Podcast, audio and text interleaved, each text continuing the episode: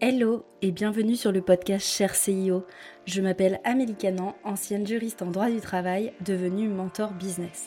J'accompagne aujourd'hui les femmes entrepreneurs surchargées à passer un cap dans leur développement et ce, grâce à mes programmes signature, l'Académie du Temps et Déléga Plus. Quand je suis devenue entrepreneur, je voulais me sentir plus libre. Libre de créer mon projet, libre d'impacter, de véhiculer mon message, mais aussi plus libre dans la gestion de mon temps. Mais face à la croissance de mon business, j'ai commencé à me retrouver surchargée et fatiguée.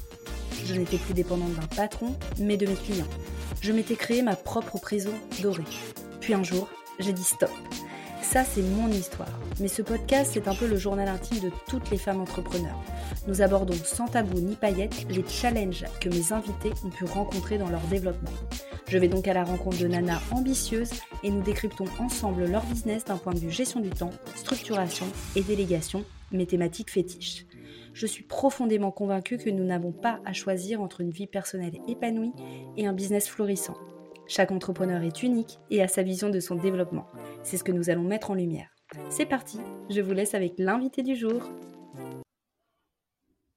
Salut Geneviève et bienvenue sur le podcast euh, Cher CIO. Salut Amélie, comment ça va? Bah écoute, ça va. Bah, merci à toi d'avoir accepté euh, mon invitation. Je suis super contente de t'avoir avec moi euh, aujourd'hui. et puis, je sais que tu es, on est un petit peu en plein décalage horaire puisque moi, il est midi en France et toi, il est quelle heure alors au Japon? Il est 8h, 8h PM.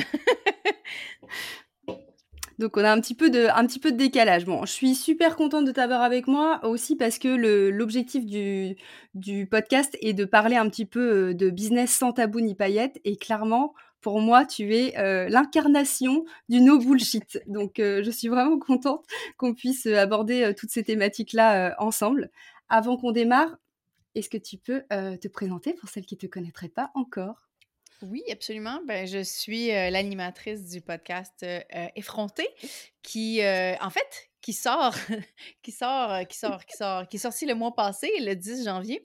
Et puis aussi Les vraies affaires, donc un podcast qui a eu, qui, a existé pendant quatre ans, qui, que je ne que je ne feed plus maintenant. Maintenant, je me focus sur Effronté, mais bref, il existe encore. Donc, euh, animatrice podcast Effronté et les vraies affaires et aussi organisatrice de l'expérience catching, le bundle catching. Donc, j'essaie d'organiser des, des, expériences collaboratives pour euh, les entrepreneurs qui sont insatiables, qui veulent toujours plus et de leur donner tous les outils euh, en mettant le spotlight sur les autres entrepreneurs, les experts, les formateurs qui ont vraiment, qui ont tout à offrir pour que ces gens, pour que les gens qui me suivent aillent plus loin, vraiment atteignent leurs objectifs qui sont ambitieux, outrageants. On aime ça déranger. Ouais, carrément. Je trouve que c'est bien ta marque, ça, le fait de ouais, d'être bien droite dans ses bottes et de d'être ambitieuse et de, de, ne pas oser, de, de, de oser justement, d'oser se montrer. ouais, Euh, super, et eh bien merci pour cette petite présentation. Euh, je voulais directement entrer dans le vif du sujet parce que euh, en ce moment, tu es en famille du coup au Japon et c'est pas la première fois que tu pars comme ça à l'autre bout du monde. Donc j'aimerais bien que tu nous parles un petit peu de, tout ça et comment tu as réussi à structurer justement un business qui te permette d'avoir ce lifestyle? Ben, pour moi, ça a commencé, c'est tout un processus. Hein. Je suis entrepreneur mmh. en ligne depuis, officiellement depuis 2013, non officiellement un petit peu mmh. plus avant que ça, mais bon. donc, ça fait, ça a été tout un processus, mais tout est parti du, de créer des produits d'information, donc des formations en ligne, des e-books, n'importe quoi pour éduquer les gens sur quelconque sujet. Puis je dis quelconque sujet, c'est parce que j'ai pas tout le temps parlé de business. Euh, dans une autre version de moi, il y a vraiment longtemps, euh, j'ai travaillé avec mon mari, plus dans behind the scene, où on parlait plus de, santé alternative. Fait que, bref, l'éducation en ligne, en général, qui, basically, est un modèle d'affaires qui nous permet de voyager comme ça, honnêtement. Parce qu'on n'a pas besoin d'échanger des heures contre de l'argent, euh, qui pour moi est une aberration, mais après ça, je sais que pour d'autres personnes, ça fonctionne. Je dis pas que c'est la seule façon de faire. Mais dans tous les cas, pour moi, mon temps, mon temps, c'est le truc le plus précieux.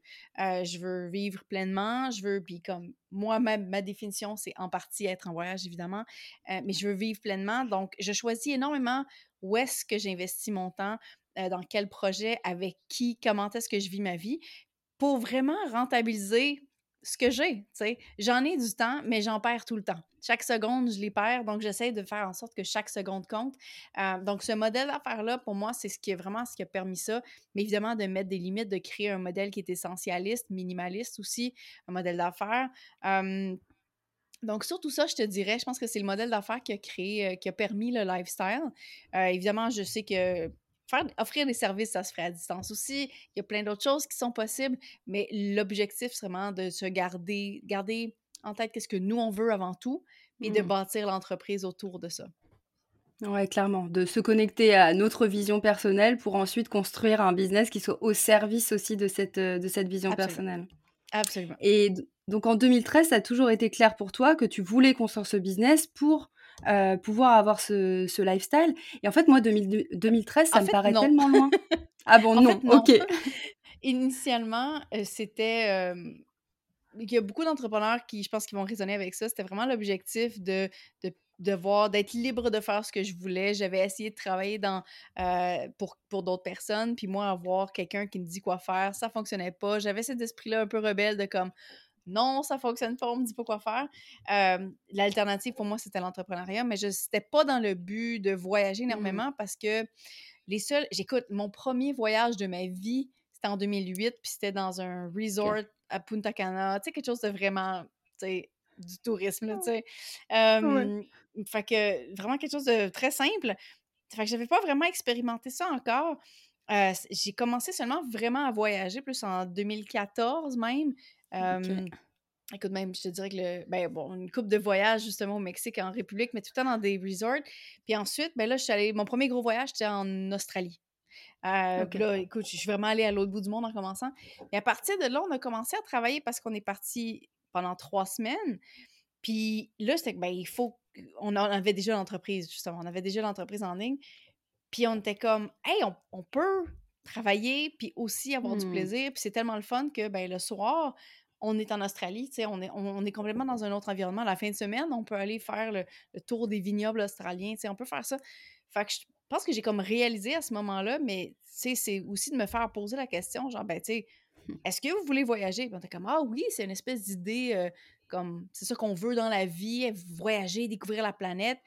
Mais tu tu mets pas vraiment en place les choses. Tu fais comme Ah oui, je vais faire un voyage une fois aux 3-4 ans, un tour mmh. organisé, puis sais, des, trucs pas souvent qui vont coûter super cher ou tu vas-tu vraiment être dans la culture?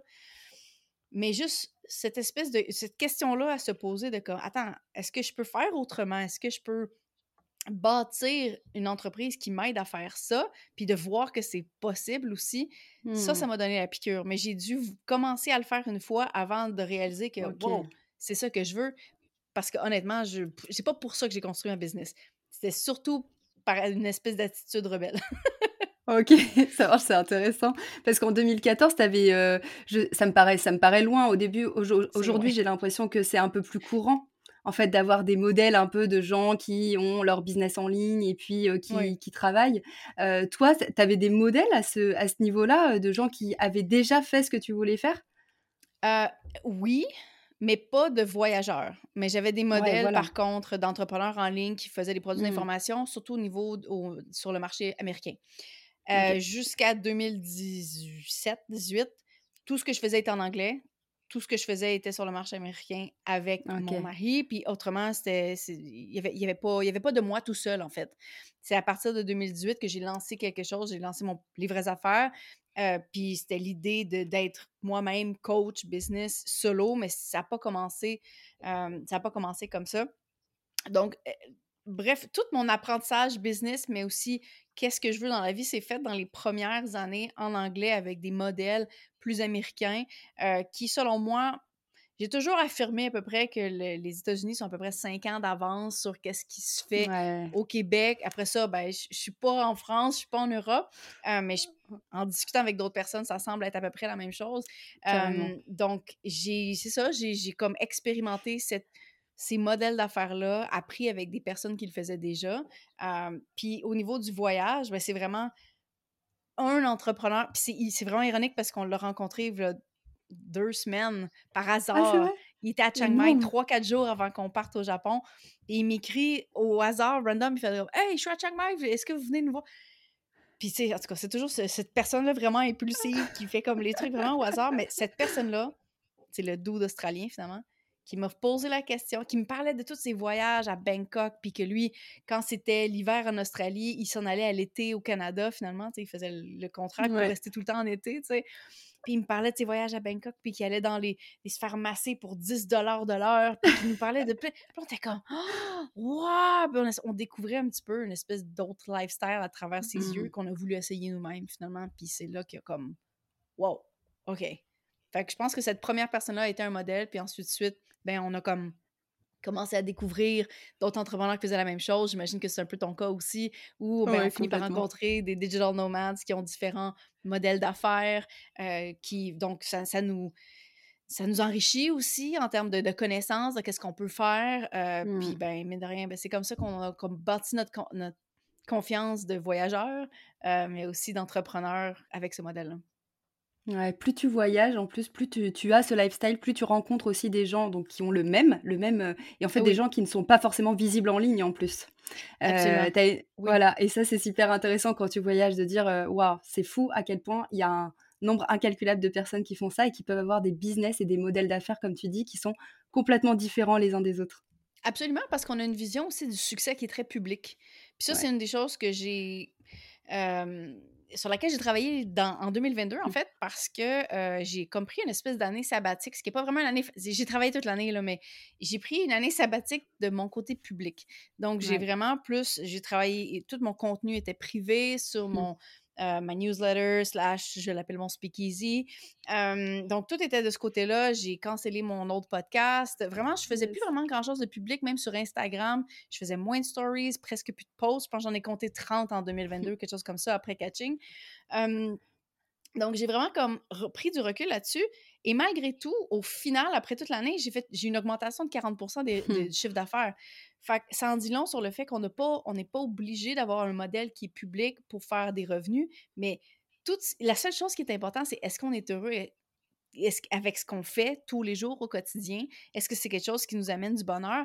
Puis je pense que pour beaucoup, on se fie au modèle qui existe, que ben, on doit créer du contenu publiquement, on doit être une personnalité publique pour, être, pour avoir du succès. Mais est-ce que notre succès, c'est ça? Est-ce que notre succès, c'est pas mmh. plus travailler cinq heures par mois. Oui, c'est une, idée qui est comme, wow, c'est farfelu, mais pour moi, c'est autant farfelu que, que de faire un million de dollars de salaire. Les deux sont autant outrageants, mais le temps, le temps, pour moi, ça a beaucoup plus de valeur. Fait que dans tous les cas, avoir plus de temps, c'est pas nécessairement être très visible. Fait que, il faut essayer juste de se retrouver là-dedans. Ouais, complètement. C'est super intéressant ce que tu dis, c'est il n'y a pas un seul modèle de réussite et il faut trouver le sien. C'est-à-dire que tu peux aller t'inspirer évidemment parce que ça te donne des, des choses qui sont possibles, parce que si les autres l'ont fait, c'est que c'est possible aussi pour toi, mais qu'il n'y a pas... je trouve qu'on a aussi beaucoup valorisé ces derniers temps, enfin les gens qui sont visibles d'avoir des millions et des millions de chiffres d'affaires, et puis au final peut-être que pour certaines, ça ne sera pas du tout ça, ce modèle de réussite, et c'est tout à fait OK. Il n'y a, pas, Absolument. Il y a pas de bon modèle et de Il n'y a, pas juste un type de richesse. C'est ça qu'on oublie, on parle beaucoup de la richesse financière, mais la richesse de temps, la richesse de relations aussi, euh, la richesse de santé. Euh, tu sais, je veux dire, il y a tellement de formes de richesse, puis je pense que j'aime, j'aime croire qu'on peut tout avoir, euh, ou on peut aller chercher tout, mais tout avoir ce qu'on veut. Je pense qu'il y a l'astérix à ça aussi. C'est pas nécessairement tout avoir ce qui est disponible parce qu'on doit tout avoir, mais plus tout avoir ce que nous, on veut, qu'est-ce qui est important pour nous, puis de ne pas faire de compromis sur Ah, ben, si je veux avoir beaucoup, beaucoup d'argent, je vais donc plus avoir de temps. De bien balancer les deux, euh, puis d'accumuler finalement dans deux différents types de comptes de banque, mais d'être riche des deux. C'est clair. alors, est-ce que c'est pas trop compliqué justement de, de, continuer à développer ton business, de continuer à travailler tout en voyageant? Parce que je te pose la question parce que on, idéalise aussi quand même un peu ce, lifestyle. Il y a aussi ses, ses propres contraintes hein, à, ce, à, ce, lifestyle. Moi, je sais que quand je suis arrivée à Bali, par exemple, l'année dernière, enfin en début d'année, je j'idéalisais un petit peu tout ce que j'allais pouvoir faire et puis j'ai dû trouver un, compromis entre euh, bah oui je dois aussi travailler donc je vais pas pouvoir non plus bouger euh, toutes les cinq minutes euh, je vais pas non plus pouvoir partir voyager et découvrir toutes les choses autour de moi tous les jours. Donc c'est quoi ton, ton compromis ton équilibre entre les deux? Ben, déjà, j'ai pu le. J'ai plus l'espèce de vision idyllique que voyager, ça veut dire que je vais tout le temps être en train de voyager. Je pense que la plupart des gens arrivent avec le mindset du touriste. Arrivent avec l'idée que, comme quand on. Tu sais, le fameux voyage une fois aux cinq ans, on fait le tour de l'Europe ou on fait le tour des, États-Unis, tu sais. Puis bon. Puis ben pendant deux semaines, pendant trois semaines, on va juste faire ça, on travaillera plus, on va mmh. jusqu'à. c'est correct, c'est des vacances, c'est super mais voyager et travailler, c'est pas des vacances. c'est pas ça, c'est pas le bon mindset. Le mindset à avoir, c'est comment est-ce que je vais vivre à cet endroit-là? Mais vivre, ça comprend travailler. Je pense pas qu'on est des individus. Je pense pas qu'on est né pour travailler. Je pense que c'est un concept qu'on doit faire pour survivre, basically. Ben oui, c'est clair. je vais pas aller chasser, je vais pas aller cueillir mes fruits, fait que je vais travailler à la place. C'est clair. Tout ça pour dire que je pense qu'il faut arriver avec le mindset de comment est-ce que je vais juste adapter ma vie à ce nouvel environnement-là? Parce que honnêtement, euh, ça dépend, évidemment, ça dépend des saisons. En ce moment, j'approche d'un lancement. En ce moment, je suis dans un lancement. Je travaille énormément plus que d'habitude. Mais mon habitude, c'est plus 15-20 heures semaine. Mmh. Puis je suis bien à l'aise avec ça. Là, en ce moment, bon, ça tourne à un bon 40, si c'est pas plus. mais je sais encore une fois que c'est temporaire parce que c'est dans un, un, événement dans le temps, Mais dans tous les cas, euh, mettons qu'on fait un horaire temps plein juste pour garder ça simple, ou même, ben, tu fais du 9 à 5, le soir, mettons que tu es en Thaïlande, ben, tu t'en vas au restaurant ou parce que tu cuisines pas en Thaïlande, tout simplement. c'est à peu près ça. Euh, puis la fin de semaine, tu t'en vas faire des activités où tu peux aller visiter des éléphants, tu sais, ou tu t'en vas à la plage, ou tu t'en vas n'importe où. Fait je pense que c'est juste comment est-ce que je peux juste migrer ma vie ailleurs puis oui, il va y avoir des changements euh, mmh. parce que, mine de rien, ben, il faut que tu, te retrouves un environnement où tu vas établir ta routine. Je suis quelqu'un qui est pas. Je suis quelqu'un qui est autant, autant que j'aime beaucoup le changement, autant que j'aime beaucoup la routine. Je, suis vraiment dans ces deux. deux... Anyway, je, fais, je suis les deux en même temps où euh, une fois que je vais avoir trouvé mon, mon, café, là, le, le, coffee shop que j'adore, je vais y revenir tous les jours. Tous les jours. Je reviens tout le temps faire la même chose, à peu près le même horaire. Euh, mais à peu près aux trois mois, j'ai besoin de changer de pays. Fait que, tu sais, parce que là, je sens que j'ai comme, OK, j'ai fait le tour, tu sais. Fait que c'est comme, c'est de chercher la balance entre, OK, c'est quoi la saison dans laquelle je suis en ce moment, mmh. de quoi j'ai besoin comme comme de temps de travail, euh, mais de, chercher son, de, chercher dans son environnement les trucs récurrents aussi pour rapidement aussi se faire des racines, pour être capable de travailler, mine de rien, parce que l'idée là, de travailler sur la plage, là, j'en ai parlé sur beaucoup d'entrevues, mais travailler sur la plage, c'est la pire chose. Mais c'est comme, c'est quand même ce que les gens pensent que c'est le fun. Bref, au final, l'objectif, c'est de, retrouver ses, racines, où est-ce qu'on est, peu importe l'environnement, de se dire, OK, je suis, dans un, dans un environnement où je suis stable, où je suis capable de me créer un horaire, parce que on a toute l'espèce d'idée que travailler sur la plage, c'est le fun. C'est l'espèce d'idée du, voyageur, du digital nomade. Mais, honnêtement, là, je sais pas si tu as déjà essayé, c'est la pire chose au monde. Ah, c'est horrible. C'est la pire chose au monde. Premièrement, ton ordinateur sur tes cuisses, tu sues en dessous, c'est extrêmement chaud. Il y a le soleil dans ton écran, tu vois rien. Tu peux mettre du sable dans ton clavier, ça peut scraper ton ordi. Il n'y a rien qui est nice. Il n'y a rien, rien, rien, rien. Fait que je pense que c'est quelque chose que les gens veulent tout essayer. Ça l'espèce de, de, vie de riche, on mmh. s'entend, l'espèce de lifestyle de comme. Je sais, en tout cas, bref, c'est cette espèce de vision-là. Mais rapidement, on se rend compte que d'aller trouver sa routine, d'aller trouver comment, à quelle heure je me lève le matin, à quelle heure je vais dîner, où est-ce que je vais, ces horaires-là, puis d'essayer de, de, hum. vivre autour, de travailler pour vivre dans ces autres moments-là. Je pense que c'est vraiment la meilleure attitude euh, quand on approche finalement de vivre, de vivre et de travailler à l'étranger. Ouais, je suis totalement alignée avec ce que tu dis. C'est comment tu fais pour réinstaurer ta routine de travail, peu importe où tu es, euh, pour non pas voyager en tant que touriste et être là à bouger toutes les cinq minutes, mais plutôt à vivre dans un autre pays et à faire comme si tu vivais un peu chez toi, euh, à t'imprégner de la culture, à aller, comme tu dis, euh, le soir au resto, mais c'est sûr que c'est pas le même resto que si tu étais euh, à, Montréal. Enfin, et, c'est vraiment réapprendre à ça et, apprendre aussi à, à, intégrer les contraintes, en tout cas, du, pays ou les contraintes, les, nouveaux paramètres, notamment le décalage horaire. Parce que là, tu, attends, tu es parti quand, Geneviève, là, déjà? De Montréal le 4 juillet. Ouais, le 4 juillet. Donc, tu en as vécu des décalages horaires, euh, décalages, des décalages horaires différents. À chaque fois que tu te réinstalles, euh, réinstalles dans un pays, qu'est-ce que tu fais en premier? L'épicerie. Ah, j'adore. Oui, toujours. Euh, ben, mais le travail se passe avant, mmh. ou ça se passe à trouver le bon Airbnb. Puis je te dirais que pour trouver le bon Airbnb, je sais où sont les épiceries, je sais où sont les cafés parce que je fais les recherches. Je sais pas comment toi tu fais, mais moi, c'est je m'en vais dans Google puis je commence par chercher coffee shop. Là, je regarde où est-ce qu'ils sont. Il y a le plus gros concentration de coffee shop parce que je sais qu'au moins je vais pouvoir avoir un certain choix, une variété aussi de, de, trouver celui que j'aime le plus aussi, mine de rien. Puis après ça, quand j'ai trouvé le quartier que j'aime, ben là, je commence à chercher dans ce quartier-là.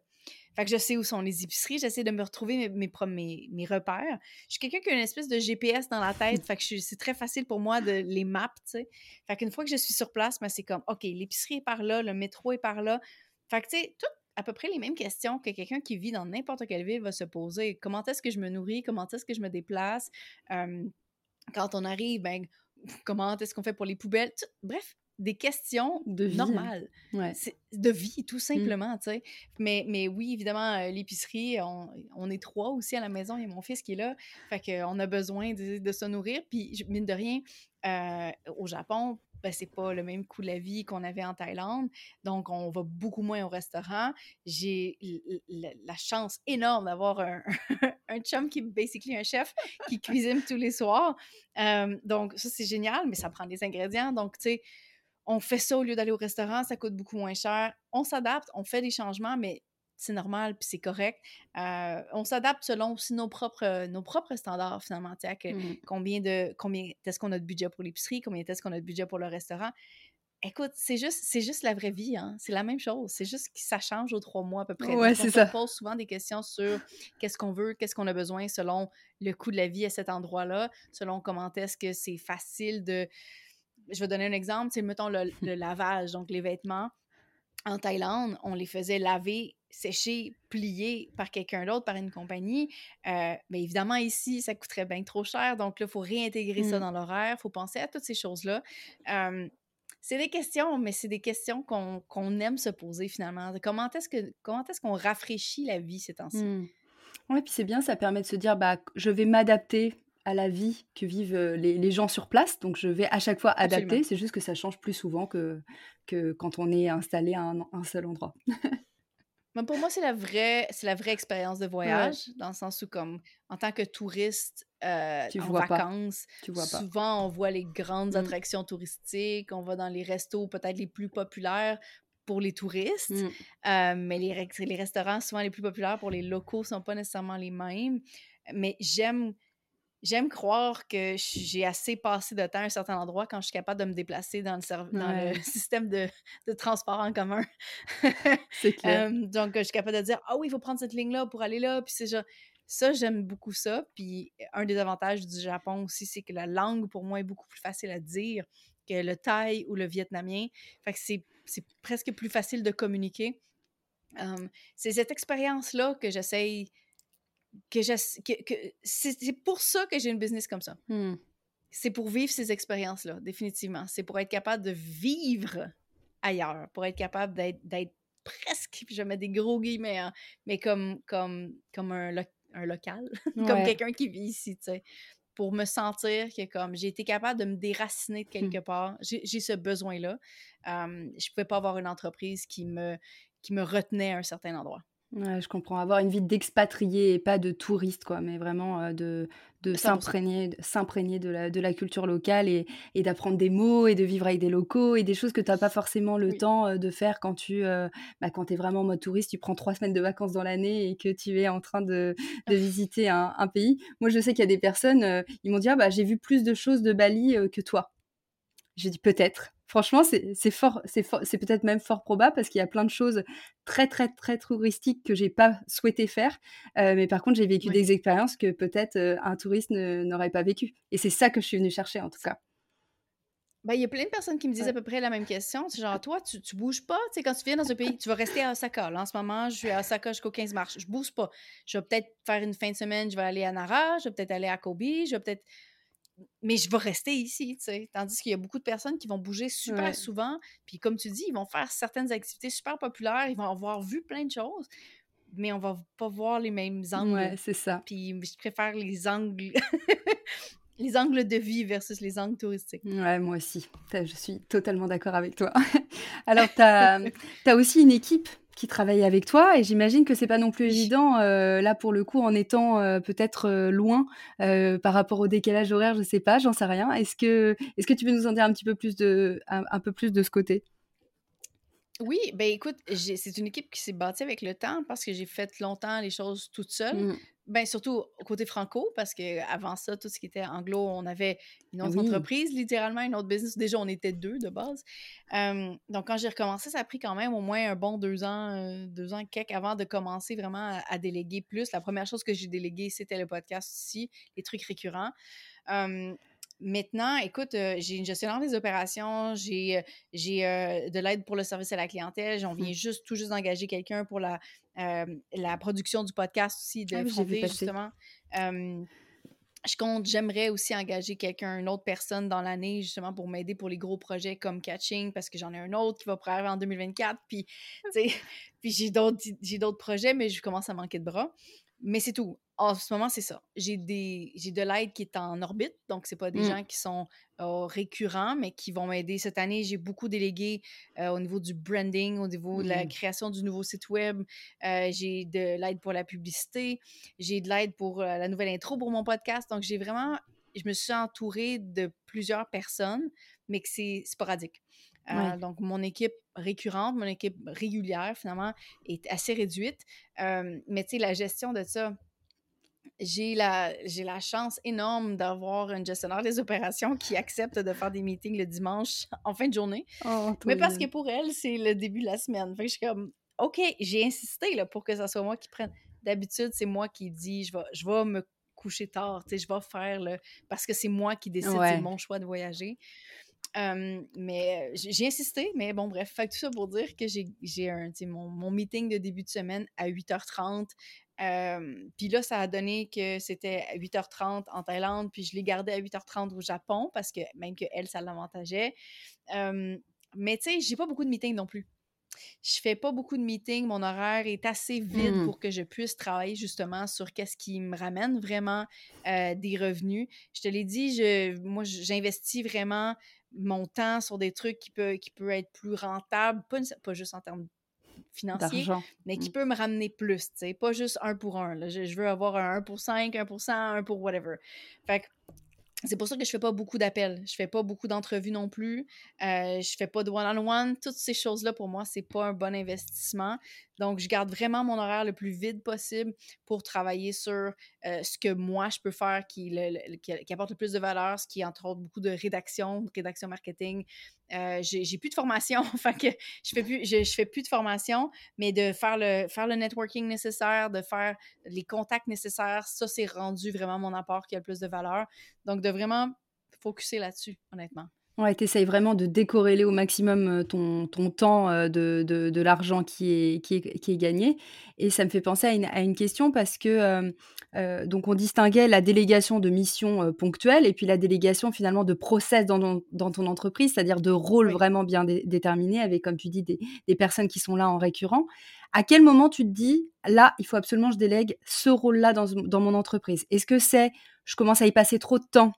Et là, c'est un signe que vu que je veux garder mon horaire, je vais commencer à déléguer Ou est-ce que c'est plutôt ça, j'aime pas faire euh, et dans ce cas-là, je vais commencer à déléguer cette partie-là? J'ai jamais vraiment délégué parce que j'aimais pas mmh. faire quelque chose. J'ai délégué parce que j'avais je l'avais tellement fait que j'avais un processus en place puis que c'était plus la, la, la, meilleure façon d'investir mon temps. Honnêtement, je pense que puis tu sais je voulais mettre un bémol, mais tu me, tu me, l'amènes finalement par rapport au fait que oui, j'ai délégué pour plein de choses, surtout cette année, mais j'ai commencé par tout faire. Mmh. Tout, tout, tout, tout, tout faire. mais j'ai quand même gardé un horaire très, très, très simple. Fait l'idée avec l'horaire simple de travailler 15-20 heures semaine, c'est que ça risque de te retarder, dans le sens où ça risque de ralentir ta croissance. Ça veut pas dire que c'est le cas, mais c'est très probable que ça ralentisse parce que tu as déjà 50 moins de temps que les autres. Ben oui, c'est sûr. Mmh. Donc, pendant longtemps, il y a eu cette contrainte-là. mais j'ai aussi voulu tout faire pour économiser aussi, parce que pour moi, il y a deux leviers pour faire plus de revenus, hein, pour faire plus de profit surtout, en fait. Plus de revenus puis moins de dépenses. Donc, j'ai vraiment utilisé les deux, essayer d'avoir un maximum de revenus en minimisant le plus possible les dépenses. Et pour moi, ça voulait dire aussi de ne pas déléguer trop vite les ressources humaines, c'est quelque chose qui, a énormément de coûts. Euh, puis pour beaucoup, je pense qu'il y a trop de personnes qui engagent trop vite. Je pense qu'il y a un peu des deux, oh en fait. Il y a des gens qui engagent trop vite, puis il y a des, gars qui, des gens qui engagent jamais, puis que finalement, ils devraient. Euh, fait il y, a deux, il y a vraiment deux groupes de problèmes, mais je pense qu'engager trop vite, c'est autant problématique parce qu'on n'a pas encore maîtriser assez comment faire les choses, comment est-ce que ça amène de la valeur. Puis il y a beaucoup de choses qui sont souvent déléguées euh, qui nuisent, selon moi, à la croissance de l'entreprise, entre autres tout ce qui a rapport au marketing, euh, euh, même les médias sociaux, la rédaction, tous ces trucs-là qui nécessitent du jus de cerveau où on doit réfléchir à comment est-ce que notre client idéal se sent, ce genre de trucs-là. Mais je pense que quand on perd finalement le contact avec son audience comme ça parce qu'on laisse mmh. d'autres personnes leur parler, je pense que c'est là où on risque de perdre aussi comment bien les servir. Donc, pour moi, c'est dans les dernières choses que je vais laisser aller le copywriting parce que c'est encore un contact, puis même les médias sociaux, c'est encore un contact qui me feed énormément. mais la première chose que j'ai déléguée, la première, première chose, c'était vraiment production du podcast en 2020, si je ne me trompe pas. Pour, euh, parce que justement, c'était ben, c'était récurrent. Je faisais la même chose chaque mois. Évidemment, il y a toute la rédaction des, des notes de l'épisode qui est un petit peu différente, mais on avait une même structure. Il suffisait que quelqu'un était capable de reproduire un temps soit peu ma voix ça allait. Le reste, ben, le montage, mettre sur WordPress, mettre sur Libsyn, faire, faire les visuels, tout ça, c'est routinier. Mmh. Donc, à partir de ce moment-là, pour moi, c'était OK, là, c'est plus ça que je devrais faire. Je sais comment faire. Je suis capable de juger comment la personne va faire les choses parce que je l'ai fait moi-même. Mais là, c'est quelqu'un d'autre peut le faire. Euh, fait que c'est surtout ça, je te dirais, mais j'ai jamais. Euh, tu sais, il y a beaucoup de personnes aussi qui vont déléguer les finances parce qu'ils n'aiment pas ça. Bon. Les finances j'ai, euh, en, toute transparence, j'ai jamais fait mes propres impôts. j'ai toujours quelqu'un qui, a fait mes, mes, mes, rapports d'impôts finaux à la fin de l'année. Cela dit, je suis quelqu'un qui a les mains dans mes finances toute l'année. Donc, ce que je délègue finalement, c'est créer le rapport, envoyer les informations au gouvernement, tout ça. Ça, je le délègue pas tant parce que j'aime pas ça, parce qu'honnêtement, probablement que si j'étais pour le faire, ce serait comme Ah, ok, cool, j'aime beaucoup les chiffres, tu sais. C'est surtout une question de temps, euh, mais j'ai vraiment les mains dans mes finances. Je, regarde mes, comptes de mes comptes de banque, comment est-ce que ça suit mon budget trois fois par semaine. Euh, si c'est pas plus, j'analyse énormément mes chiffres. Pour moi, les finances, ça aussi, lifeblood d'une business, c'est comme garder le contact sur son audience. Si tu sais pas comment l'argent rentre puis l'argent sort, tu as probablement, peut-être des déficits puis tu le sais pas donc, ça aussi, c'est quelque chose que je ne recommande pas aux gens de, de, déléguer trop vite, mais tant qu'à moi, puis là, je, dis ça, puis je m'avance peut-être un peu vite, mais je pense qu'il y a beaucoup de personnes qui le font par peur, par malaise d'une discussion par rapport à l'argent, souvent parce qu'on se dit qu'on n'est pas bon avec l'argent, parce qu'on a peur, c'est impressionnant, c'est quelque chose qui est très masculin, l'argent. On sait, mmh. les femmes en général, il y a comme une espèce de vibe qu'on n'est pas bonne avec l'argent tout ça, c'est des, des, messages qui ne nous appartiennent pas. Euh, je pense qu'à partir du moment où on prend le contrôle sur nos finances, il y a une espèce de forme de. J'aime pas le mot empouvoirment parce que je trouve pas ça beau, mais empowerment. oui, c'est clair, c'est mieux en anglais. Hein. Eh, ben oui, empouvoirment, c'est comme. En tout cas, ce mot, l'espèce de contrôle sur qu'est-ce qu'on fait, c'est vraiment s'enlever les œillères, puis mmh. de, de, se dire, OK, je peux prendre des décisions maintenant qui sont stratégiques. Euh, puis avant ça, c'est des décisions qui sont un petit peu à l'aveugle. Ouais, je suis tout à fait d'accord avec toi. Pour le la partie audience, je trouve que ça permet de garder, tu sais, cette prise de température, de dire: «Je dois être au contact de mes audiences pour, euh, pour, vraiment être, euh, dans l'actualité de mon audience, dans les problématiques vraiment que les personnes, vivent, pour vraiment ne pas être être déconnecté de de ce milieu-là» et c'est la même chose pour les finances puisque c'est un les chiffres, c'est un indicateur aussi de, bonne santé ou de mauvaise santé. De voir, euh, d'être vraiment proche de, ces chiffres permet de prendre des décisions stratégiques derrière. Donc, je trouve que c'est bien ces deux éléments-là de, dire euh, c'est mon rôle de, chef d'entreprise, de à la fois ne pas être déconnecté euh, des clients, de mes prospects, et pour pouvoir mieux les servir. Et puis, je reste proche de mes finances qui sont aussi des indicateurs forts pour savoir si je vais dans le bon sens et pouvoir faire, faire l'analyse qui va en fonction. Et, un, ouais, et un autre point où je, où, je suis d'accord et je voulais rebondir là-dessus, c'est le fait de faire les choses au début par soi-même. Moi, je trouve que quand on délègue trop vite, c'est souvent parce qu'on ne connaît pas ses propres besoins. Et c'est soit on ne connaît pas ses propres besoins, et dans ce cas-là, on va aller chercher une expertise de quelqu'un, et ça va être une mission ponctuelle. Typiquement, j'y connais rien la pub Facebook. Euh, bon, voilà, peut-être que vraiment, ça serait peut-être plus pertinent d'avoir une, une, personne qui serait dédiée à cette, à cette thématique-là. Et après, il y a, je vais confier un rôle dans mon entreprise où vraiment, euh, un, vrai rôle. On sera tous euh, ensemble pour aller vers la même vision. Et là, j'ai besoin de connaître le, process, j'ai besoin de l'avoir construit, j'ai besoin de l'avoir itéré, j'ai besoin de l'avoir amélioré, de savoir quels sont mes réels besoins pour pouvoir recruter la bonne personne qui va occuper ce rôle-là dans mon entreprise. Ça ne veut pas dire que la personne, elle va pas co-construire le process avec nous, mais euh, il faut que j'ai, en tout cas, eu les bases dans mon, dans mon business. Je ne sais pas ce que tu en penses, mais en tout cas, moi, c'est comme ça. Je ben oui, puis honnêtement, honnêtement, même pour les gens qui sont pas là dans le récurrent, mmh. d'engager des gens la, consultation, c'est une chose, de nous donner un avis, de nous, de nous aiguiller. Euh, mais honnêtement, même pour la publicité Facebook, je ne suis jamais devenue experte ever de la mmh, publicité Facebook, mais je me suis mis les mains dedans avant pour essayer de mmh. comprendre comment ça fonctionnait. Est-ce que c'était optimal? Zéro. Je faisais du retargeting, puis je faisais. Je, pense que je faisais les affaires un peu correctes. Mais tout ça pour dire que ça m'a aussi donné une idée de OK, comment est-ce que ça fonctionne? Comment, quel genre de retour sur investissement que je peux avoir? probablement pas optimal de toute façon parce que c'est moi qui l'ai fait, mais de savoir un petit peu comment est-ce que je suis confortable aussi avec cette idée-là d'être public sur un public euh, euh, public devant une audience froide, mmh. qui est une qui un petit peu différent de parler sur Instagram parce que les gens, ben, ils, nous suivent en général. C'est sûr que quand on fait des Reels, quand il y a d'autres stratégies justement pour aller vraiment avoir un gros reach, oui, on a ça, mais, mais même à ça, c'est pas, tout pas toute la même crowd, puis des fois, on peut avoir des commentaires très négatifs en dessous des pubs, puis de, recevoir ça. Donc, de se faire une idée par rapport à ça aussi. Puis là, on parle juste de la publicité, mais il y a plein d'autres stratégies qu'on. Je pense que d'avant de se lancer all-in puis d'investir dans 100% déléguer euh, la, gestion d'un projet au complet. Donc, moi, tant qu'on parle de publicité, de genre, OK, toi, tu t'occupes 100% de ma pub, j'ai rien à faire. Euh, déjà, il faut que tu saches euh, quel genre de retour sur investissement qu'est-ce bah que tu veux. Il faut que tu connaisses tes objectifs aussi. Fait que là, on revient aux finances aussi. c'est beaucoup, là. Peut-être que finalement, c'est de l'investissement juste parce que c'est fear of missing mmh. out. Genre, j'ai peur que les autres le font, donc je devrais peut-être le faire. Tu sais, de se poser les questions qu'est-ce que je veux? Qu'est-ce qui, qu'est-ce qui est vraiment les, les, stratégies avec lesquelles je suis le plus confortable?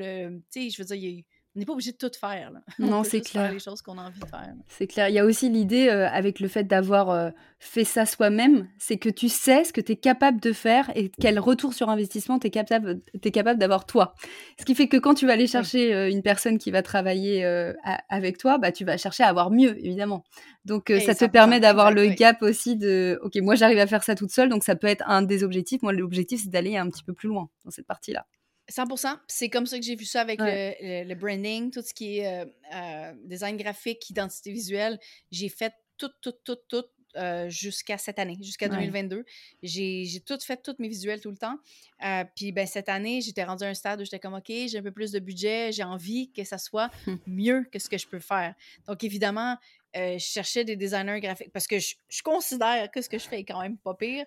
Fait que je cherchais des designers graphiques qui étaient meilleurs que moi. Ça venait avec un coût, mais en même temps, ça m'a permis aussi d'avoir une espèce de tranquillité d'esprit que tout le matériel allait être vraiment kick-ass. Puis que, sais, je sais que c'est mieux que moi, là, tu sais. Mais comme tu dis, c'est ça que je cherchais. si je suis.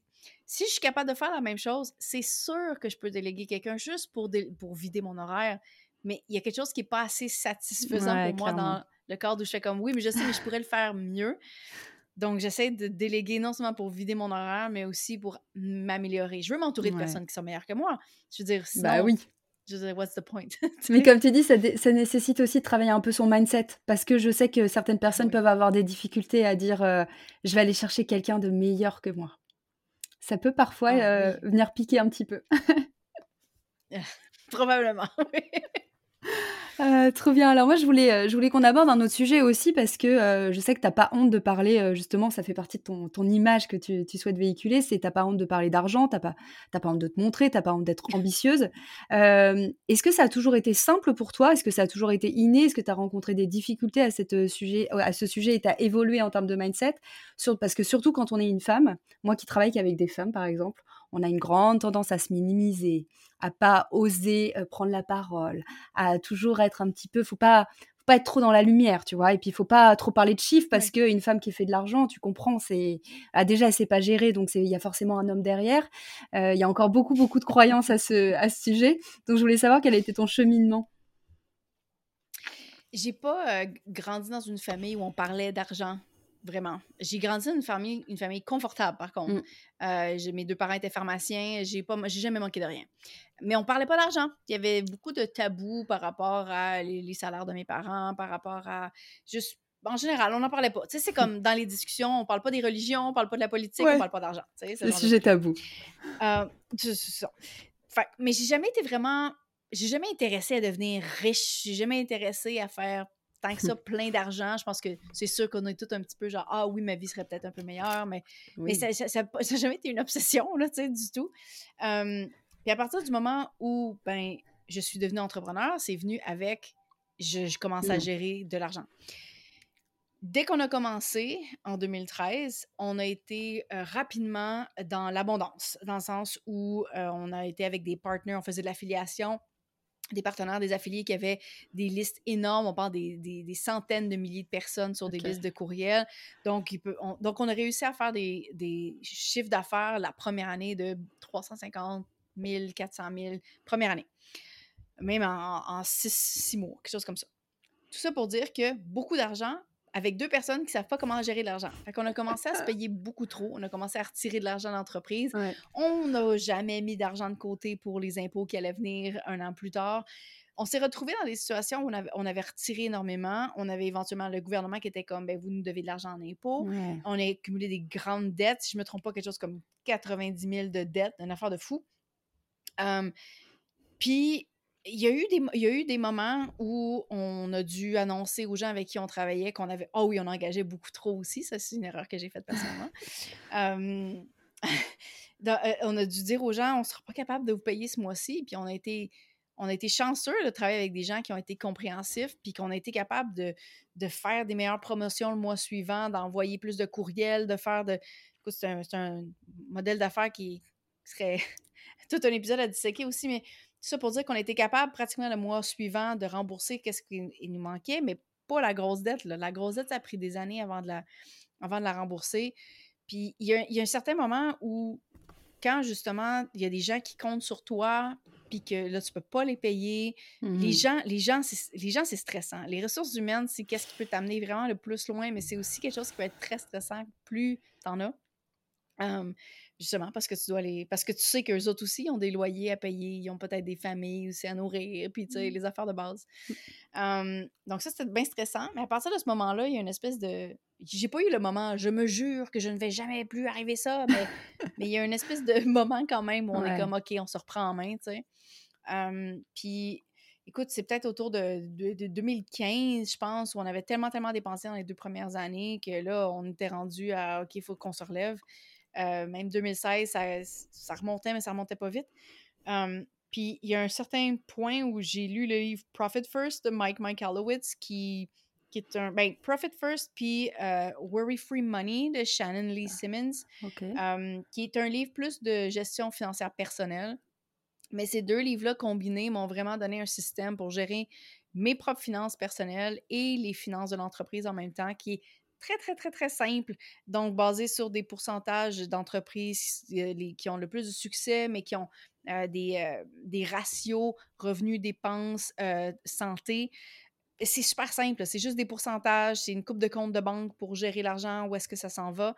Mais à partir de là, j'ai commencé à avoir plus de, de processus, de genre de rituels en place pour gérer mon argent, pour l'avoir aussi. Ce qui est le plus difficile, c'est juste d'enlever les œillères, les œillères initialement, de, de, de, retirer le band-aid, de, peu importe comment est-ce qu'on veut le voir, c'est vraiment de regarder la situation initiale. C'est le plus difficile parce qu'on veut pas la voir, on veut pas se dire, voir, réaliser la situation telle qu'elle est. Puis souvent, c'est très négatif quand on commence, quand on sait que c'est négatif puis qu'on a peur de regarder les finances. Mais de savoir de où on part, c'est juste pouvoir s'améliorer. C'est de prendre des meilleures décisions. Puis à partir de ce moment-là, pour vrai, ça a été juste de, comme, encore une fois, de diminuer les dépenses, de vraiment faire le ménage dans qu'est-ce qui était utile, essentiel au succès de l'entreprise. puis de, évidemment, d'augmenter les revenus, mais ça, c'est l'espèce de solution facile, mais c'est jamais facile, augmenter les revenus, tu sais. C'est plus facile de diminuer les dépenses, presque, parce que c'est comme, ben, il y a plein de logiciels qu'on utilise, peut-être que c'est pas le bon forfait, on avait oublié que ça existait. Euh, again, les ressources humaines, peut-être que justement, le gestionnaire de médias sociaux qui prend euh, un 15-20 heures par semaine, peut-être que tu peux le faire toi-même ou est-ce que c'est nécessaire que tu poses tous les jours? Il y a plein de questions qu'on se pose. comment est-ce qu'on peut minimiser ce qu'on fait? Comment est-ce qu'on peut aller à l'essentiel? Puis là, ça ouvre la discussion de l'essentialisme en général. mais, euh, mais, mais bref, c'est un peu ça. Ça a été de remonter la pente vraiment tranquillement. Puis je te dirais que je pense que c'est en... Hey boy. En 2018, 2017, euh, je sais plus, mais où on a fini par rembourser la fameuse dette. Euh, parce que maintenant, il y a eu des dettes qui ont créé des dettes, puis des, des, marges à rembourser, puis des trucs. Puis... Mais ça a pris vraiment, vraiment, vraiment longtemps. Puis euh, à partir de ce moment-là, plus jamais. Là, pour moi, c'est vraiment la, la, la, croissance seulement. Je regarde tout le temps. Pour moi, c'est sain. Pour moi, c'est le fun de regarder mes finances. je, je, veux. Puis je pense que c'est pour ça que j'en parle autant avec simplicité. c'est parce que je pense que si on n'en parle pas, les gens apprennent pas. Si on reste dans le tabou, les gens vont continuer de vivre des situations comme ça. Si on reste dans on ne sait pas comment gérer l'argent, on ne sait pas combien une vraie entreprise peut générer. Si on parle juste de chiffre d'affaires, mais qu'on ne parle pas de dépenses, on ne parle pas de profit, ça, c'est pas sain non plus, parce que ça veut rien dire du chiffre d'affaires. Et puis tu peux, croître, euh, tu peux croître ton chiffre d'affaires euh, tous les ans, mais aussi augmenter de manière euh, proportionnelle ah tes dépenses, ce qui fait que tu n'as jamais plus de profit. Donc finalement, un chiffre d'affaires, ça ne veut absolument rien dire. Moi, j'ai pas honte de dire que mes premières années d'entrepreneuriat, euh, j'étais déficitaire. C'est-à-dire j'avais plus de dépenses euh, que de chiffre d'affaires. Bon, bah voilà, c'est juste, c'est intéressant parce que ça montre aussi un peu... en fait, toute erreur, en tout cas qu'on peut être amené à faire, nous apprend une leçon et nous permet aussi de, bah, de continuer cette éducation financière qui, pour moi, ne s'arrête jamais. Parce que l'éducation financière, euh, il y a énormément de choses aussi euh, à apprendre. Ben oui, puis de toute façon, à chaque nouveau niveau qu'on mmh, atteint, que ce soit de faire notre premier 10, notre premier 50, 100, 500, 1 million, à chaque palier, il y a tout le temps des nouveaux défis, il y a tout le temps mmh. une nouvelle gestion. Quand on commence à engager des salariés, là, c'est toute une nouvelle gestion financière qui s'ouvre à nous. Ah Donc, il y a tout le temps des nouveaux défis. Puis pas juste de gestion financière, hein, vraiment de croissance aussi, de comment est-ce qu'on peut maintenir, comment est-ce que, mmh. avec les, les nouvelles ressources qu'on a, on n'arrête jamais, on n'arrête jamais d'avoir des défis. Il y a comme pas un moment où c'est genre smooth sailing, puis on ça va bien. Il y, a tout le temps, il y a tout le temps quelque chose de nouveau. Fait que c'est un peu ça l'entrepreneuriat aussi. mais ouais, non, euh, je pense que plus on en parle, plus les gens comprennent c'est quoi un vrai portrait mmh. qui fait du sens. Puis loin de moi l'idée de dire que je suis là la seule vision de c'est quoi une entreprise santé. Euh, évidemment que non, il y, a il y a tellement de millions de modèles, mais je parle du mien. fait que si les gens peuvent se comparer au mien pour juste voir, oh, wait, attends un peu, si elle fait ça en chiffre d'affaires, elle fait ça en dépenses, il reste ça dans ses poches. une des discussions que j'aime le plus avoir, c'est la différence entre le salaire puis le chiffre d'affaires. En 2022, j'ai réussi, écoute, à quelques semaines de la fin, à avoir un chiffre d'affaires d'un million. Puis là, il y a des gens qui sont comme Ah, mais là, tu commences à te payer des billets first class. Puis je suis comme Mais c'est pas mon salaire. non, pas du tout. Je veux pas. Premièrement, je trouve pas que c'est un bel investissement. J'utilise mes points. Puis là, on pourrait partir sur un autre, les cartes de crédit et les points. Mais euh, je pense pas que c'est un, bon, un bon investissement de mon, mon, argent. Mais dans tous les cas, c'est une, autre, une autre chose. Le salaire, peut souvent même plus choquer les gens que le chiffre d'affaires de l'entreprise parce que là, c'est qu'est-ce que la personne décide que c'est quoi sa valeur elle-même, pas l'entreprise, elle. Fait c'est toute une autre discussion, mais je pense que c'est une discussion qu'il faut qu'on aille de qu'est-ce qui est sain à garder dans ses poches, qu'est-ce qu'il faut, qu'est-ce qui est sain à dépenser aussi. c'est évidemment, il y a différentes visions des, des, finances, euh, mais euh, je pense quand même que l'objectif, c'est L'objectif, c'est d'en avoir plus qu'on en a, euh, qu'on en dépense, tu sais. Fait que, bref, mais ouais, à, discuter avec tout le monde, avec, avec la famille aussi, avec, les, avec le partenaire. Je veux dire, il faut qu'on parle d'argent avec tout le monde, basically. ouais, c'est clair. Est-ce que tu t'es déjà pris des remarques, justement, par le fait que tu parlais euh, de chiffres, que tu osais pas, que tu osais euh, justement dire ton chiffre d'affaires ou je ne sais quoi? Est-ce que tu as senti que des fois, ça venait déranger un peu les gens? Pas parlant de chiffres, euh, pas négatifs. En parlant de chiffres, honnêtement, les seuls, les seuls feedbacks que j'ai eus étaient très positifs. tant mieux. Euh, puis je pense que c'est une des. Je pense que c'est un des sujets pour lesquels je suis même reconnue. C'est Oui, juste que c'est comme clair. Ah oui, tu sais, c'est comme ben. Elle parle, elle parle d'argent, puis c'est le fun, puis c'est rafraîchissant parce qu'on n'en parle pas, dis- disons en, en France surtout, que quelqu'un me parler. Mais tu sais, au Québec non plus, on n'en parle pas beaucoup. là. Pas, je, je représente pas le Québec dans notre ouverture des finances. C'est du tout, tu sais. Euh, donc, euh, c'est surtout positif. La seule, la seule chose négative que j'ai eue ever, puis ça en revient à ma discussion du salaire versus chiffre d'affaires, c'est quand j'ai parlé à la fin de Catching 2022 que j'étais allée en France puis que je m'étais acheté des loups boutins.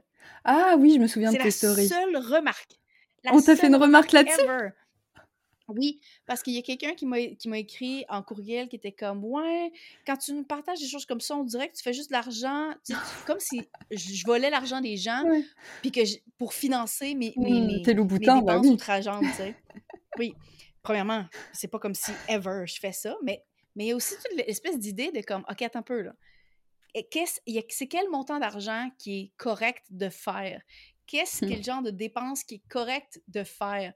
Tu sais, je, je venais juste de faire un don de 16 620 à un organisme ouais. euh, fait d'action, ouais. mais ça change rien parce que c'est plus dans le portrait. C'est Geneviève, c'est gâté. Geneviève, c'est payer quelque chose à elle-même.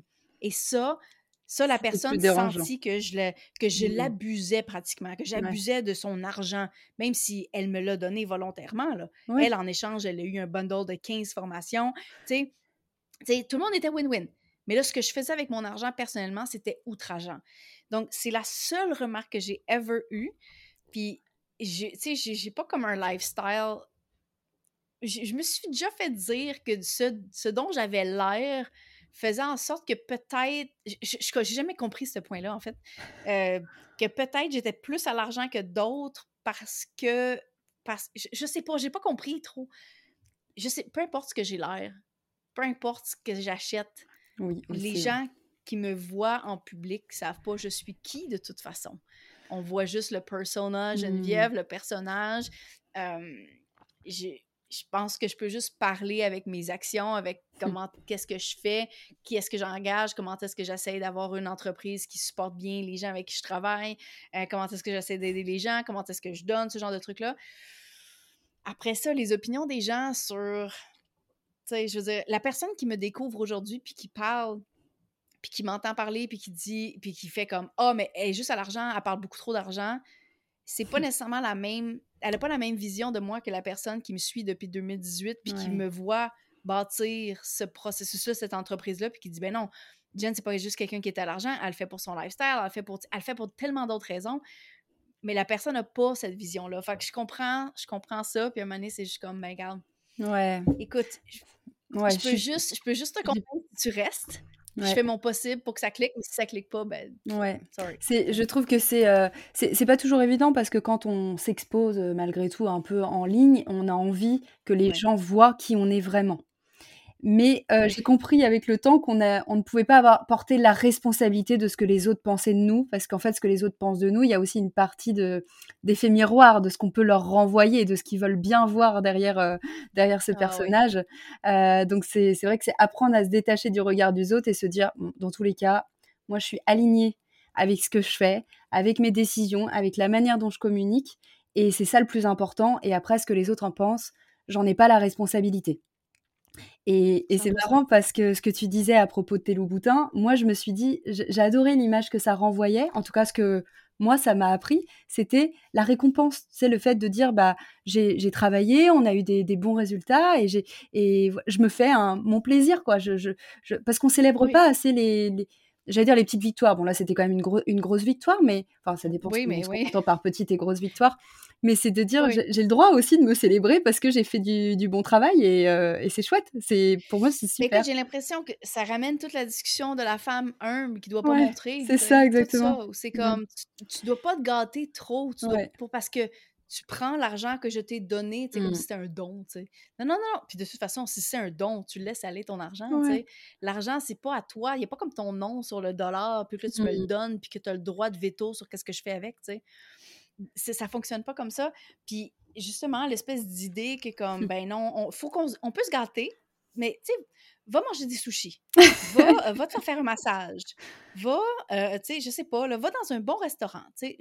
Tout ça, c'est des choses correctes, là. Vous avez le droit, tout le monde a le droit de faire ça, c'est correct. Mais si on, a, on, peut se, si on veut, si on peut se payer une expérience qui est différente parce que, hey man, on a juste une vie, il y a plein d'expériences différentes sur la vie qui sur la Terre qui existent, qui, qui nécessitent des fois beaucoup d'argent. Mais quand tu veux vivre pleinement, puis que tu as les moyens de le faire, tu sais, pourquoi pas, tu sais? Ben je pense que c'est ça. Je pense que c'est toute l'espèce de travail sur c'est quoi qui est acceptable de se gâter, puis qu'est-ce qui est acceptable de montrer. Puis je pense que, bon, la personne qui avait fait le commentaire initialement avait comme ses propres lunettes. Mais bien sûr. Euh, mais, mais, mais je pense qu'il y a d'autres personnes qui le pensaient, puis que... Qui l'ont pas dit, oui, c'est sûr. Ça vient parfois heurter euh, certaines choses de... Ok, bah peut-être que moi, je peux pas me le permettre aujourd'hui, et du coup, ça vient un peu heurter aussi la, la sensibilité, quoi. Exact. Pour moi, les triggers comme ça, c'est une forme de jalousie. Puis je sais que ça, le mmh mot jalousie risque de, de, rajouter de l'huile sur le feu, mais il faut voir ça de mmh cette façon-là. On, on, ne réagit pas de cette façon-là quand c'est pas quelque chose qu'on veut. Ben non, c'est clair. Parce que sinon, on réagit pas du tout. C'est juste comme Ah, elle a ça. Oui, c'est neutre. c'est bon, bah, voilà, c'est. On s'en fout. Mmh. Mais euh, c'est quelque chose qu'on veut, que ce soit plus de temps, plus d'argent, ou quelque chose qu'on veut moins. Euh, tu sais, on, on, a mal, on a mal au dos. on, veut, on veut changer de corps. On veut, tu sais, toutes les choses comme ça. Puis ça nous agace de voir les gens qui ils ont, ils, ont, ils ont plus de temps, plus d'argent, plus, ils semblent avoir plus de bonheur parce qu'après ça, toute la discussion sur qu'est-ce qui est montré versus qu'est-ce qui est clair. je pense que la meilleure façon d'approcher ça, c'est de se demander pourquoi ça me dérange est-ce que c'est quelque chose que je veux? Puis au lieu d'être fâché contre la personne, comment est-ce que je peux avoir ça moi aussi? Ouais, Parce qu'on a ce focus là-dessus. To a point. Mmh. Exact. To a point, on a ce contrôle-là. Évidemment, on part pas tous du même endroit dans la vie, puis c'est parce que ça, il faut, faut qu'on faut qu'on en parle. On a des privilèges, j'ai des privilèges, faut, donc il faut qu'on en parle parce qu'il faut donner plus de chance aux autres aussi d'avancer de la même vitesse. Mais je pense qu'à la limite, si on se dit d'avance qu'on ne peut pas, on ne fera pas ou on n'aura pas. C'est clair. Euh, donc, de, de, changer ce mindset-là vers si je veux ça, comment est-ce que je peux y aller, euh, c'est ça. Ouais, c'est une super belle conclusion sur le, sujet, je trouve, de, l'argent. Une des dernières questions que je voulais te, poser, c'était quand on évoque ton nom, on pense euh, donc euh, on aussi essentialisme, minimalisme, parce que tu en parles, beaucoup dans ta, communication. Comment ça se manifeste concrètement dans ton business? Parce que j'ai l'impression aussi que plus on se développe, plus on a un business qui se complexifie, en tout cas la nature première, c'est-à-dire que si on ne fait rien, on va avoir un business qui se complexifie. Donc comment ça se, ouais, comment ça se manifeste toi, chez toi? Je dis, je, c'est de dire beaucoup non. Mmh. non, à, non à plusieurs entrevues à l'année longue, non à beaucoup des, des opportunités de projets qui s'amènent à moi qui ne sont pas alignés avec ce que je veux. Mais l'essentialisme à la base, c'est pas juste de faire moins, oui, entre autres, mais c'est de faire moins, mais aligné à soi. C'est un processus qui, on parlait tantôt de voyage, on parlait de se reposer les questions, qu'est-ce que je veux, des différentes saisons, de où est-ce que je suis rendue. Puis tu sais, je sais que moi, à partir de juin, du 27 juin 2024, 2023, pardon, euh, je, euh, je vais revenir au Québec. Et je vais probablement rester au Québec pendant un bout parce que mon fils commence l'école. À partir de ah. ce moment-là, c'est difficile de sortir de l'école pendant plus qu'un certain nombre de semaines, à moins que ce soit l'été. Mais l'été, on ne peut pas voyager nécessairement partout. Mmh. Déjà, un, ça peut coûter plus cher dans certaines destinations, mais dans d'autres, comme par exemple la Thaïlande, c'est terrible. C'est la saison des pluies. On ne peut pas aller là. Euh, donc, donc, ça peut être limité. Mais dans tous les cas, ça va être cette nouvelle saison-là. Je suis très en paix, disons, avec ce, nouvel, ce nouveau rythme de vie-là. Euh, on va essayer quand même de voyager le mieux qu'on peut, peut-être dans le temps des fêtes, si on veut aller justement à des destinations où la, la, température est plus euh, clémente. Mais bref, tout ça pour dire que on s'est reposé la question, puis on s'était comme, qu'est-ce qu'on veut maintenant? Parce qu'il y a d'autres options. Mmh. On aurait pu faire l'école à la maison, on aurait pu euh, même s'expatrier au grand complet, puis aller vivre dans un autre pays, puis, tu sais, je veux dire, il y a plein d'autres options. Mais on a décidé que nous, on voulait revenir au Québec, puis vivre de, cette, de vivre de façon plus sédentaire pendant un certain moment, puis c'est correct, tu sais. L'essentialisme, ça part par là. ça passe par se poser la question, dans cette saison-ci, qu'est-ce que je veux? De quoi est-ce que j'ai besoin? Puis, je te dirais que le meilleur exemple que j'ai, c'est euh, en 2020. écoute, en 2020, c'était le premier lancement de Catching. Grosse année, je fais plein de choses, gros lancement, premier lancement, même plusieurs lancements pour euh, ma formation la méthode bêta qui n'existe plus. 2021, une autre grosse année, une autre grosse année, un autre gros lancement, mais là, euh, je commençais à je commençais à avoir de la misère parce que tout ce que je, lançais, on dirait que ça fonctionnait pas, puis je l'annulais. Mmh. Je pense que j'ai fait trois lancements annulés dans ce temps. Je me suis même pas rendue au lancement. Je l'ai cancellé d'avance parce qu'il y avait quelque chose qui fonctionnait pas. J'avais l'impression que j'avançais, mais je reculais. Puis il y avait comme l'espèce de. Je voulais pousser dans une année où je devais me reposer. Fait que j'ai tout fait ça pendant 2021. J'ai vraiment, vraiment, vraiment pas écouté ce que je voulais faire. Puis à la fin de, ou presque fin de 2021, je me suis dit, l'année de creux que je voulais faire en 2021, que j'aurais dû faire en 2021, je vais la faire en 2022. Et, de là est venue mon idée de, ben, mon idée, mais toute l'histoire de la sabbatique où j'ai pas fait grand-chose en 2022 de très public. J'avais besoin de vraiment reprendre, de, me retrouver aussi, de, savoir c'était qui Geneviève, qu'est-ce qu'elle mmh. amène, ce genre. Donc j'ai fait plein de changements. Mais c'est ça, c'est ça. Comment est-ce que mon, entreprise reste essentialiste? c'est que je me repose les questions. Qu'est-ce que j'ai besoin de faire maintenant? Qu'est-ce qui est mon essentiel? Individuel? Tout d'abord. Ça, c'est la première chose. Mon entreprise me sert moi, pas le contraire. Donc, qu'est-ce qui est mon essentiel individuel? De quoi j'ai besoin? Comment est-ce que j'ai besoin de vivre? Toutes ces choses-là. Et comment est-ce que mon entreprise peut supporter ça? Et une fois que ça, c'est seté, une fois que j'ai mis tout ça en place, mon, entreprise a aussi des objectifs, que ce soit financier, que ce soit de croissance, que ce soit de plein de choses. Donc, après ça, c'est de dire quels sont ces objectifs-là, puis comment est-ce que je peux seulement accepter les opportunités qui sont alignées avec ça? Une fois qu'on sait qu'est-ce qu'on veut, c'est plus facile de dire non aux choses qui font pas de sens avec ça. Euh, de que ce soit justement, tu sais, c'est cool d'accepter une entrevue si ça fit, si c'est correct, si on a encore du temps, si on a un horaire qui est bien plein, à cause qu'on est vraiment focus sur un projet qui nous tient à cœur, c'est important de dire non aux nouvelles entrevues qui vont prendre la place et qui vont nous éloigner de ces objectifs-là. Mais ça part par savoir où est-ce qu'on va.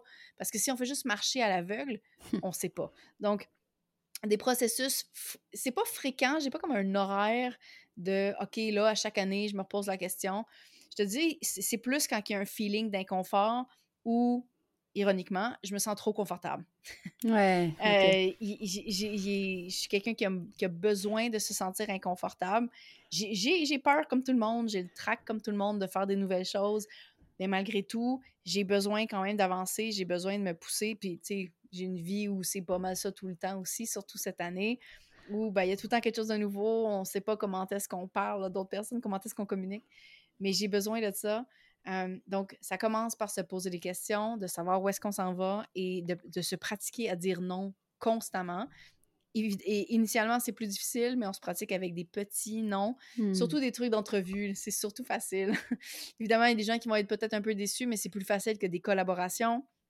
tu sais, je veux dire, il y a des, des, gros projets aussi quand on doit se dire non, c'est presque plus difficile. En tout cas, pour moi, ça l'a été. Rendu là, c'est surtout moi.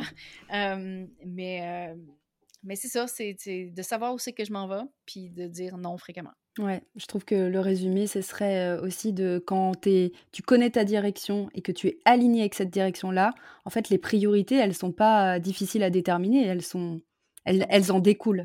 Elles en découlent. Et voilà. Mmh. Super. Bon, on approche de, la fin de, de, l'épisode. Geneviève, j'avais euh, deux petites questions que je pose euh, à tout le monde en, fin d'épisode. Et puis après, on va, on va parler aussi un petit peu de l'expérience catching. C'est quoi, toi, ta vision de la réussite et est-ce que tu estimes avoir réussi aujourd'hui ou est-ce que tu es en chemin?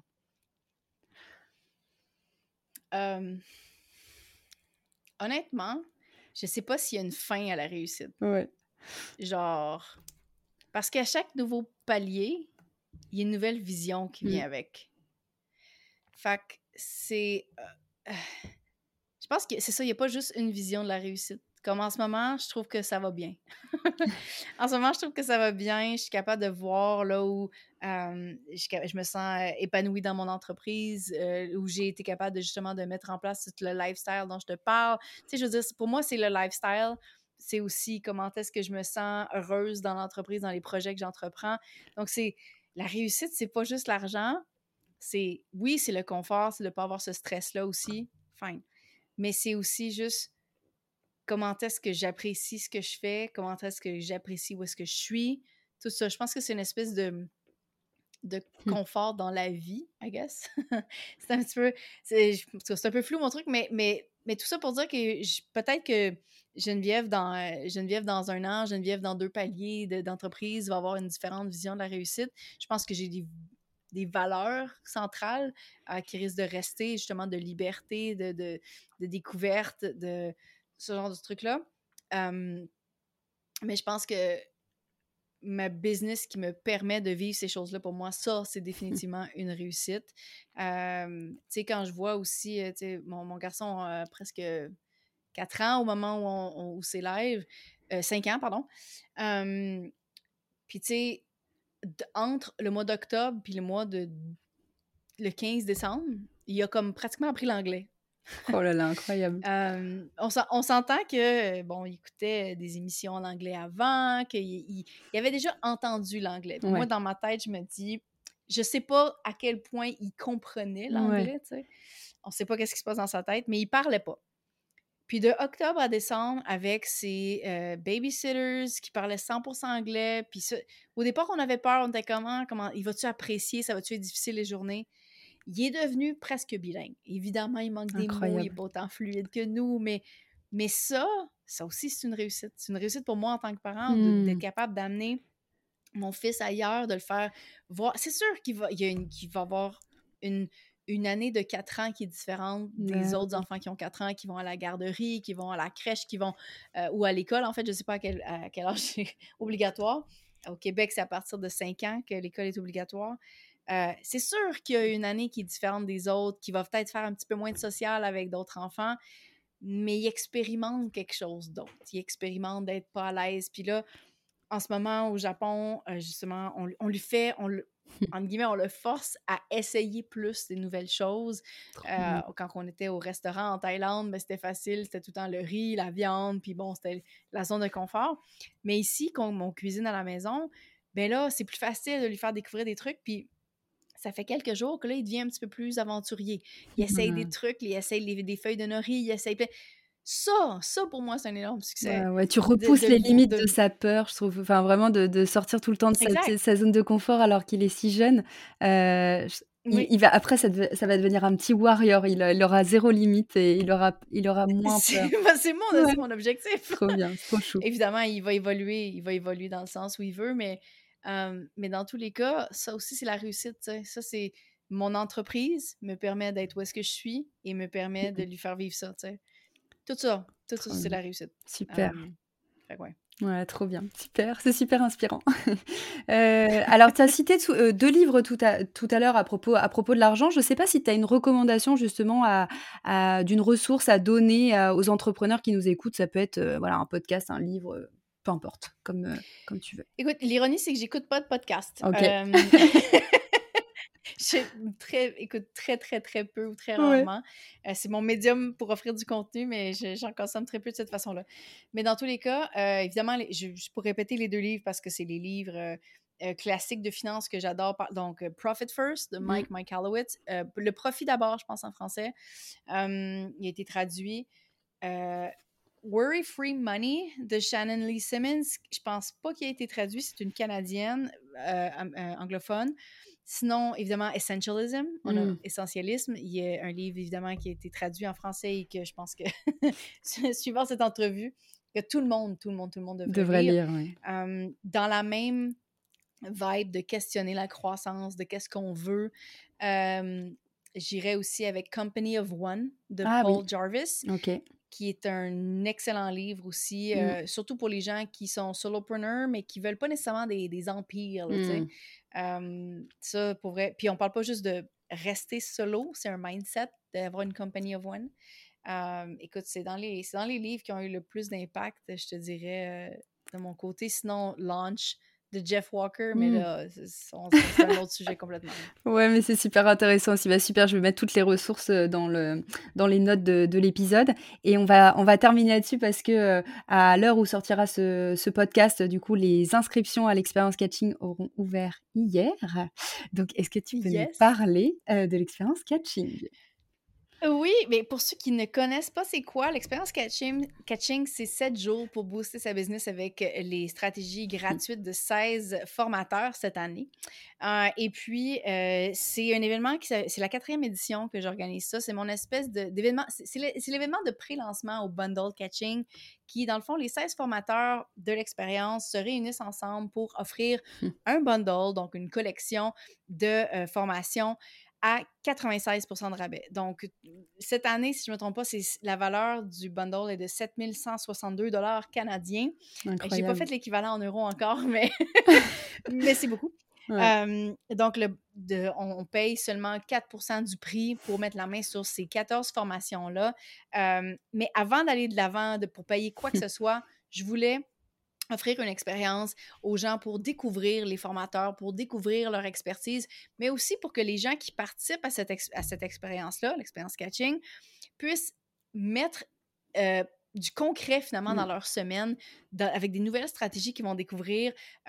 donc, il y, a, deux nouvelles stratégies par jour qui a vraiment quelque chose de concret où on a, des défis à relever tous les jours. C'est des défis qui ont été choisis et bâtis avec les formateurs pour que ça soit facile et aussi gratuit à implanter. Donc, il n'y a pas d'excuse de, oui, mais ça va me coûter de l'argent à faire, j'ai pas le temps. Tout a été vraiment réfléchi pour que ça soit fait le jour même, dans la semaine, pour qu'il y ait un momentum qui se construise finalement et qu'on puisse voir à quel point les formateurs de catching ont une expérience qui est vraiment extraordinaire à partager, mais aussi comme, comme quoi, quand on prend action, les choses bougent.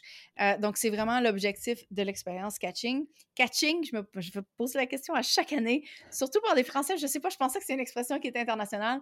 Catching étant le bruit d'une caisse enregistreuse, le bruit de l'argent. Ah, L'objectif est d'aider les gens à faire de l'argent sur le pas. web. Je savais même pas. J'ai participé l'année dernière, je ne savais même pas.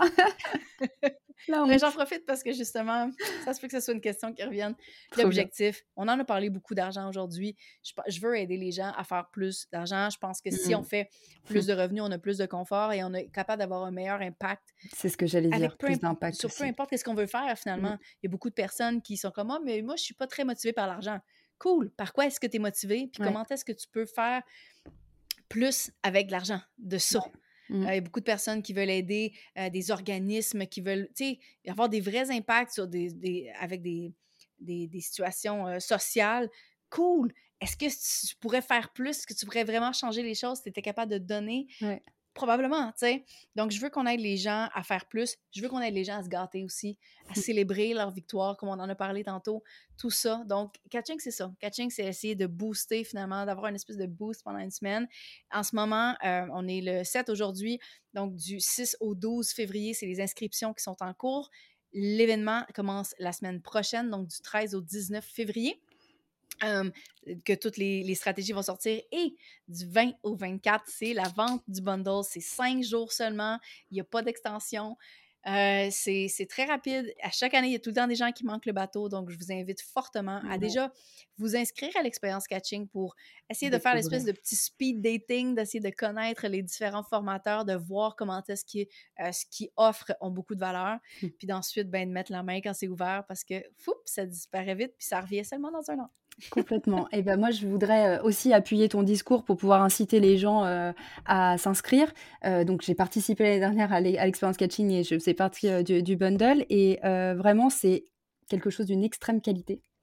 Euh, je dis pas ça parce que tu es là, euh, voilà, c'est tout le projet est d'une extrême, extrême qualité. Euh, ça permet de découvrir, donc l'expérience catching permet de découvrir les pépites des, formateurs, d'être dans le concret, et tout le monde est dans l'expérience catching. C'est-à-dire qu'il y, a, tellement de visibilité aussi sur ce, projet que tout le monde est mis ensemble. Je trouve que ça, ça permet de créer aussi une communauté où pendant une semaine, on va être à fond à implémenter les stratégies des formateurs qui sont en train de les délivrer, à porter aussi haut et fort le message des formateurs qui sont à l'intérieur et qui ont un beau message à, délivrer. Donc, euh, pour découvrir les formateurs, pour les actions et les stratégies qu'il y a à l'intérieur, pour la qualité que ça apporte, et puis pour le, alors n'en parlons pas du rabais, du bundle catching, puisque euh, moi on m'a beaucoup demandé l'année dernière, mais c'est quoi l'arnaque? Parce que je suppose qu'on. Oui, bah, ça fait quatre ans que je me fais poser la question. Exactement. Donc c'est quoi l'arnaque? Que, Comment ça se fait qu'il y ait autant de rabais, etc.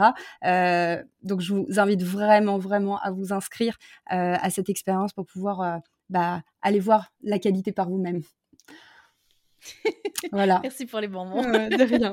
Euh, merci encore euh, Geneviève pour tout ce que tu as pu euh, nous, nous, partager aujourd'hui. On a, on a parlé d'essentialisme, on a parlé de délégation, on a parlé de money mindset, on a parlé de beaucoup, beaucoup de choses. C'était, c'était super chouette.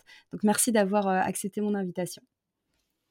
Ben là, ça me fait plaisir. Merci beaucoup. De... J'ai, adoré cette discussion-là, puis j'espère que ton audience aussi va aimer ça. J'en suis persuadée. J'en suis persuadée. À très vite. à très vite. Bye Salut. Bravo à toi, tu as écouté l'épisode jusqu'à la fin. J'espère que le partage de mon invité du jour t'aura convaincu que la gestion du temps, la structuration et la délégation sont des piliers fondamentaux pour développer ton business. Si cet épisode t'a plu, un commentaire et une note de 5 étoiles sur ta plateforme d'écoute favorite donne un bon coup de pouce à la visibilité du podcast. Et si tu aimes le format audio, tu peux aussi t'abonner à Extra Time, qui est le nom de ma newsletter où je te partage, sous format audio, les coulisses de mon entrepreneuriat. À très vite dans un nouvel épisode.